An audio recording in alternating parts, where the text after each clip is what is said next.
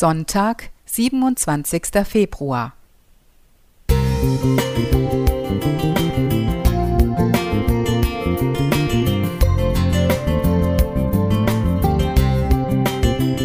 Ein kleiner Lichtblick für den Tag.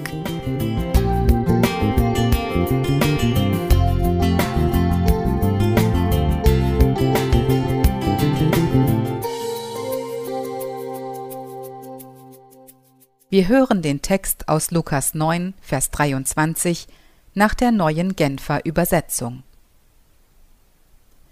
Nun wandte sich Jesus an alle und sagte, Wenn jemand mein Jünger sein will, muss er sich selbst verleugnen, sein Kreuz täglich auf sich nehmen und mir nachfolgen. Wollen wir das nicht alle, Jünger Jesu sein? Was meint Jesus, wenn er hier sagt, dass die eigene Selbstverleugnung dafür Voraussetzung ist? Heißt das, dass ich mich selbst ablehnen soll?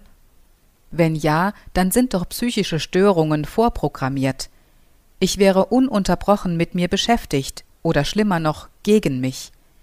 Das kann Jesus sich wahrlich nicht von uns wünschen, sagt er doch an anderer Stelle wörtlich Ich aber bin gekommen, um ihnen Leben zu bringen, Leben in ganzer Fülle. Johannes 10, Vers 10, neue Genfer Übersetzung.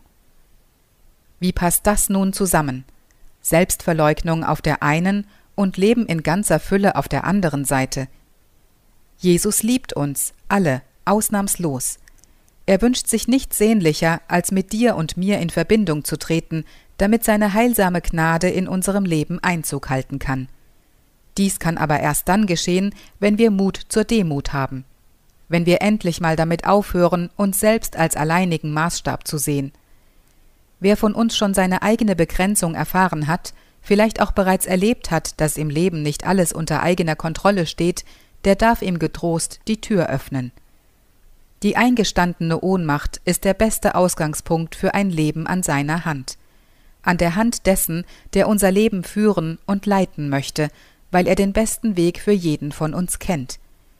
Jesus möchte der Mittelpunkt deines und meines Denkens und Handelns werden.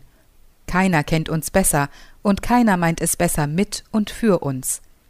Wer Jesus nachfolgt, der lehnt sich also nicht selbst ab oder verneint sich gar. Selbstverleugnung meint hier, den ersten Platz im Leben deinem Schöpfer und Erlöser einzuräumen. Du fragst nach dem Wie? Suche Jesus im Gebet, Öffne dich für sein Wort, dann musst du dein Leben nicht mehr selbst verwirklichen oder verkrampft selbst optimieren.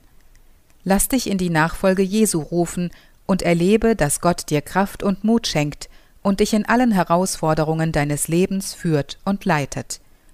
Er will und wird dir wahres Leben schenken, ein Leben in ganzer Fülle. Daniela Schnell Musik